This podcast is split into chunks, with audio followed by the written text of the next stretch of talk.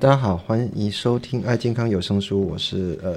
爱健康博士啊呃，好久没有跟大家在聊呃。我们呃，现最近所看的一些书，因为呃最近实在啊比较忙哈，那呃有一些书我也赶快把它看完哈，想说呃找一些时间来跟大家分享。那最近把这本书哈，就是叫做嗯跟大家介绍一下这这本书叫做《动荡》哈，《动荡》它事实上是呃由呃之前有一本书我们跟大家介绍过叫《枪炮病菌钢铁》好，这个作者哈说哦在。最近那又又出了一一本书哈，那枪炮病菌钢铁那时候已经跟大家介绍说，等于是人类的起源啊，以及我们一些啊眼镜哈，那为什么？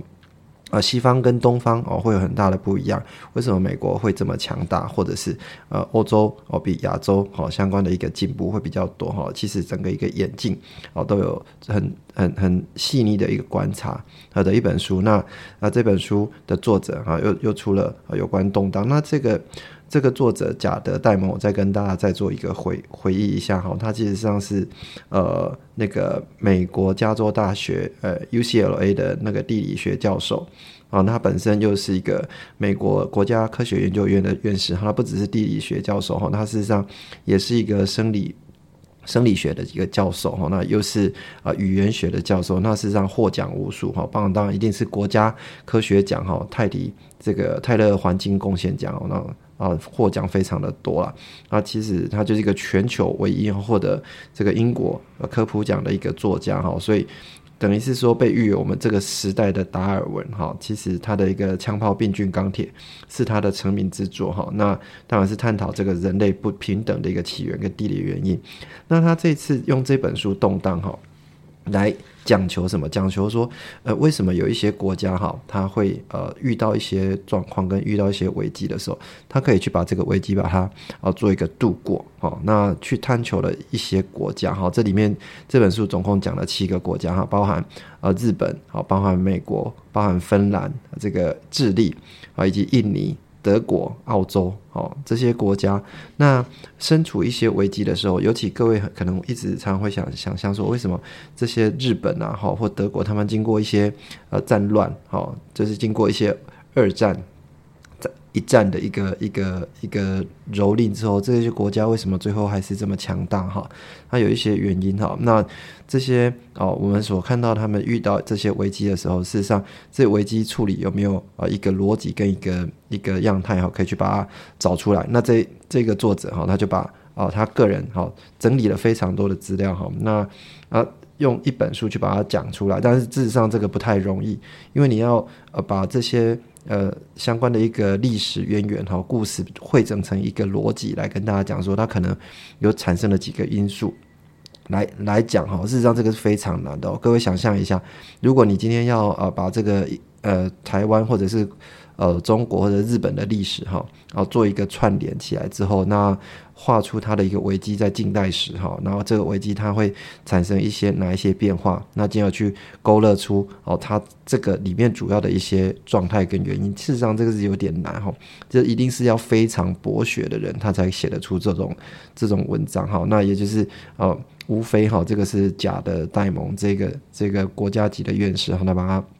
写出来哈，所以呃，我个人是很推荐这本书哈。如果各位呃很喜欢去探究这种呃相关一个呃危机的一个处理的一个原因哈，而且去了解一下这些国家哈啊，大家为什么不一样？尤其现在我们台湾哈，事实上也开始呃内外呃有时候我们都会开始遇到一些呃我们认为说会来自于呃对岸哈中国好或者是一些危机哈，我们常常会担心说有没有这样的状态。那从这些国家，我们可不可以？去啊，理解到哈，所以呃，学习到一些什么，我觉得这个是很重要的哈。在这边先跟各位哦介绍一下这本书。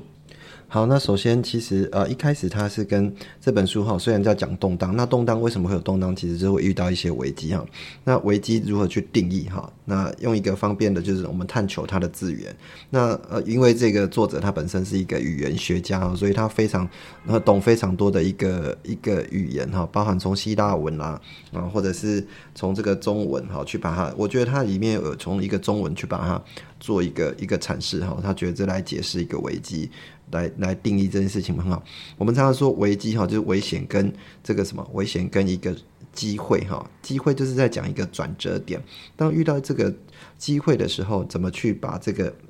转折点去把它改变出来？事实上，这是一个一个很重要的一个点哈。如果你今天遇到危机的时候，没有办法把这个转折点这样一个挑战哈，去把它啊做一个一个处理的时候，可能就没有办法啊达到啊你本身的一个一个要求的一个。一个期待的一个结果哈，那所以呃，我怎么去把这个危机做出来？那事实上，他说大大多数的人大概一辈子都会遭遇到哦一两次哈很重大很重大的一个危机哈，所以会促使我们个人做出一些改变。那如果你今天本身知道怎么去处理危机，事实上会有很多的危机的一个书籍哈，或者是相关理理念去去解释啊，这个就是呃很靠个人的经验了。那不只是个人哈，那国家会遇到一些危机啊。那这个国家遇到危机的时候，有没有这样的一个共识可以去解决这件事情？那这个国家本身如果有呃这本书里面所讲的这十二个特质，懂得这十二个特质处理呃危机的一些概念的时候，那可能这个危机可以呃很容易去度过哈。那书本里面的第十九页，事实上他就开始在讲。他有记忆的时候，呃，就是他大概在五岁的时候，他知道说，呃，美国在一九四二年的时候遇到一个叫做野岭夜总会的，呃，野岭夜总会的一个一个危机哈，这个是呃有一个 club 了哈，它叫做野岭哈，那这个呃。Coco Nut 啊，Globe 哦，那事实上，它这样这样的一个一个夜总会，就是在啊狂欢的时候哦，晚上在狂欢的时候，结果啊出口被堵住啊，产生火灾啊，总共产生了四百九十二人的一个伤亡哈，然后这个非常的这重视上。跟最近哈那个梨泰院事实上也是很像哈，那呃这样的一个状态，因为不只是火伤火灾的一个本身的一个死伤哈，可能一些结束之后有一些心理受创哈，或者是甚至有一些人哈，因为手足或者是这个儿女哈产生的一个死亡哈，产生了一个悲痛欲绝的的状态，因为当天晚上在十点十五分之前，他们的心生人生都很正常哦，那结果呃。在十一点的时候啊，就遇到了这样的一个火灾，那大部分人都结束，所以这样的危机是突然哦发生的时候，那突然发生的时候，怎么去解决这件事情？哈，那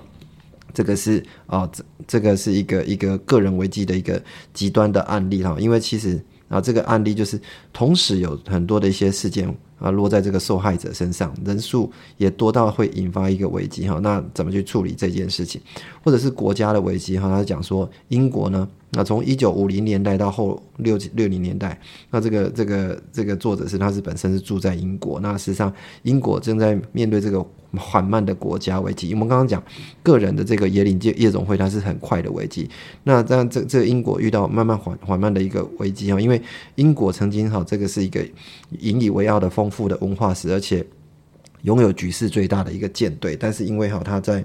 这个一九五零年代开始，这个经济上会。失血哈，因为他开始经济慢慢退步，而且强大的帝国开始去瓦解啊。本来在欧洲所扮演的这种领导角色，慢慢就褪色出来。那剩下剩下的一个一个世界强国的地位，就慢慢的会不见哈。那但是呢，英国也自我开始有做一些检讨，所以呃，即使他现在有做了一个脱脱欧的决定哈，他是还是世界上的呃举世的六大的富裕国家哈。那这个故事告诉我们本书的一个主题哈，事实上我。我们人或者是团体哈，都会可能会遇到一些危机哈。那怎么面对这个危机来做一个一个处理？事实上，这个是我们啊需要去知道的哈。所以呃，这本书用这个动荡哈，事实上就是来了解说，哎，其实这这七个国家都有遇到这些危机，但是遇到危机的时候，他们怎么去处理哈？那呃，首先他一开始先从他个人的一个危机来处理哈，讲这件事情，因为呃，贾德戴蒙哈，他本身是一个家世还不错，因为。他爸爸是一个呃哈佛的哈佛的教授哈，那母亲呢也是一个语言学的一个一个教授哈。那事实上哦，这种就是我们讲讲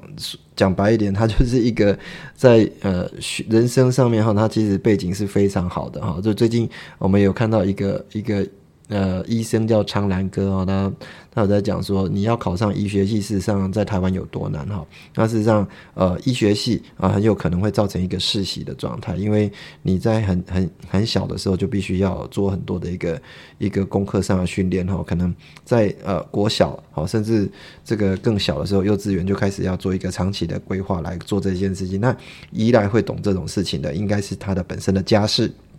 就有这样的一个背景哈，所以呃有可能哈医疗哦就是高高知识分子是会遗传的，那遗传或者是会世袭的，因为有赖于这个环境的因素哈。那这个呃贾德戴蒙他呃家世也是非常的显赫，所以他这个哦一直在到啊他博士的时候，其实都一直是名列前茅的状态。但是他名列前茅跑去这个剑桥大学去读书的时候，在做一个生理学的实验的时候，他主要是做的胆囊。胆囊上的一个电位，哈，这个电位哦，做一个电位上的一个电位差的差异，然后一直找不出它的原因。那按他没有办法很快速的把他的一个穴位哦达到的时候，其实他就开始遇到人生的迷惘，哈，他是一直在怀疑说，到底自己是不是去走适合去走这一途，但是他对语言又很有兴趣。有没有可能说，我干脆放弃我本身哈，目前正在做的这个剑桥大学的一个研研究哈？那我今天转转转向去做一些语言学好的一个翻译的一个部分哈？那事实上呃，他也是呃迷惘了很久哈，最后他有就跟他父亲哈，在英国的这个这个呃。海德公园那边哈，坐下来聊了一下哈啊，这个他他讲交代非常详细哈。那他父亲哈没有直接拒绝他，就跟他讲说，呃，你你的疑虑啊，我懂。哦，但是事实上，你要不要再给自己哦六个月的时间，在半年的时间再试看看，说你面目前所面对面对到这个危机哈，面到这个人生的转折点，很有可能是你人生一个很大的一个一个一个转折点。那你如果是这样子就贸然的呃去做一个决定的话，可能会对你很大影响。你要不要再给自己一点时间哈，去处理一下？那。他他觉得这个这个呃，爸爸给的建议是非常的好，那那他就把爸爸的建议采取了起来哈，他再给自己半年的时间，那果不其然，他实验。哦，就真的做出来哈，也顺利哦毕业哈。这个这个有有时候我我也在想，我个人最近也是遇到有哦类似的一个相关的一个危机的问题。然后这个危机的问题是在工作上哈，因为我们工作上很呃有有有很多的因为药师啊哈，因为本身是主药药局的主任嘛哈，那药师他们就是呃可能会想要离职这样子。那也不是说我们会给一个铁血政策，让大家在做事的时候不好做事哦。最主要是因为嗯现在的药。老师在年轻的，哦，第二个是他本身。在外面机会很多哈，其实资讯在交流是非常的多的。那可能大家会想去外面说再去做其他的选择哈。那其他选择他必须要去做一点这个比较，看看说呃我现在的一个状态跟外面的状态到底有没有好或不好。但是没有回过头说真的去认真的去检讨说自己到底有没有需要这件事情。那当然我每次我的药师跟我提说他想要转换跑道的时候，我都会比照哦这个这个假了戴蒙的爸爸哈，大概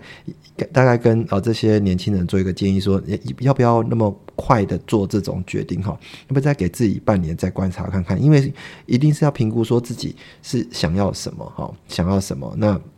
如果单纯哦，只是可能为了呃多赚一点钱呢，而转换跑道，那个那个本身的这种呃动机哈，可能是太太薄弱，啊，或者是评估说只有哦工作环境上面啊，或者是差异，然后或者是领导风格，或可以这个里面可以学到的一些东西，或者本身它的一个资源的 support，这个都是可以去做评估的。那这个部分哦，就是一个个人好在遇到这些啊，可能一样同事或者是自己遇到一些危机的时候，可以去做一个评估的部分哈，这个。是，所以呃，这样的一个提供的人生建议哈，那最主要就是说，呃，人生哈，那个不再追求这个虚荣哈，或者是呃财财富的不，一定是往自己真正想去走的一个目标哈，这个是他的爸爸给。这个假的戴蒙的一个建议，说也呃造就了这样的一个他以后的呃遇到这些精神的时候啊，怎么去把遇到这个问题？那他就把这个个人的危机哈，他开始做一个会诊啊，会诊出了十二件事情哈。那我觉得他一整本书大概在讲危机处理的时候，都用这十二个方向。十二个点哈，去去呃阐释这些危机哈。那这些国家或者是个人哦，因为这本书都在讲国家哈，那就用这十二个个人所会遇到的危机的时候，会解决的一些几个观察点。然后再转换成国家的一个观察点哦，我觉个人觉得哦，这就是我最近在看的一本书哦，《天才的关键习惯》哈，天才会所会做的事情，他会把很多的事情做一个中纳，中纳出来说理解出啊一种。呃，脉络出来，那这个脉络就是非常有价值的一种创造力的部分。这是我们所所看到的啊，天才所会做的事情，而不是说我们一般在讲的天才，不是那种哦记忆力非常厉害的，或者是运算速度比很多人更快，或者是说呃他本身的的这个这么这个这个呃。呃，理解能力哈，甚至有过目不忘的能力，或者是呃绝对音感的这种天才哦，这种天才，呃，也许他在某一些领域上，他可以做得很快，速度很快，但是他却没有办法达到说啊，对这个社会真正产生一个贡献的部分啊，因为他没有办法去把这个东西整合起来，创造出一个价值哈。那我们现在所看到的这些，不管是爱因斯坦啦，或者是莫扎特啦，或者他们创造的一些出来的一个，都会有独树一格哈，甚至会造成一种风行的部分。好，包括我们现在最近看到的，哦，假设这个马斯克啦，哈，或者是，哦，他这这个都是我们我们所认为说已经在改变这个世界的人。那事实上，他就是一种天才部分。那贾勒戴蒙他也是一样哈，他就整合了这些个人危机跟，呃，把它整合出一个脉络出来之后，应用在哦，我们怎么未来去观察这些国家哈，怎么去面对这些危机啊，怎么去处理的一个部分哈。好，那首先呢。第一点，他就是说，当我们面对危机的时候，第一件事情要什么？要承认哦，你正在面对这个危机的时候，那承认的部分，不管是你个人或者国家的时候，一定要承认之后产生一种共识哈，产生一种共识。所以你要认清这个危机是什么，去了解到好，这个第第一个是承认的部分，第二个是承担好你。预既然已经知道危机，它就是个危机的时候，你就开始要这种承担的责任，你就要把这个责任把它承担下来。第三个是要画点画出这个呃一定的界限的一个范围，说到底我们要解决的问题范围是什么？好，这个是一个。Defense 的一个状态，你我必须要把这样的一个一个状态去，不要说无限上纲啊，一直往向上去，那问题永远解决不了。这个是呃前三个，它是在讲认知的部分哈。第一个你要承认啊，你有这个这个危机；第二个你要把这个责任，就完全是自我在沟通的部分哈，这个认知的部分。接下来呢，开始去呃第四点跟第五点呢，就是分别是啊他人的帮助，去寻求他人的帮助。第二个是。呃，第五个是他人的范本，有没有人可以让我做参考哈？就是说我今天啊遇到危机的时候，看谁可以来帮我啊，或者是哪一些人曾经遇到这些事情哈？这个来自于他人的帮助。第六个就是呃有关自我强化的部分哈，自我强化部分。第六个就是我自我强度哈，你要不断的去呃跟自己啊去做一个一一个沟通哈，那强化自己本身的一个心智。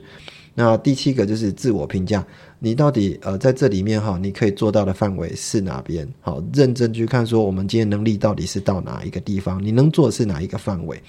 那再是过去有没有发生这样的一个经验？哈，那从过去的经验真的学到什么？然后这个是呃自我强化部分，然后再是呃第九个，然后就需要一点时间哈，这跟时间的因素就是九第九个你本身需要一点耐心啊。哦，要要要花一点时间哈，你要耐心去，有些问题不是现在立刻就可以解决的，你真的要一点耐心。然后再是面对一些问题的时候，必须要一些弹性，好弹性。最后呢，就是呃恢复状态。你要知道说你的核心价值哦，主要的核心价值是要要让我们人生哈，事实上呃会有一些价值观大家不一样。有人是以工作为重，像我在前面呃几个几本书里面也都很常看到，不管是成功学啦，这个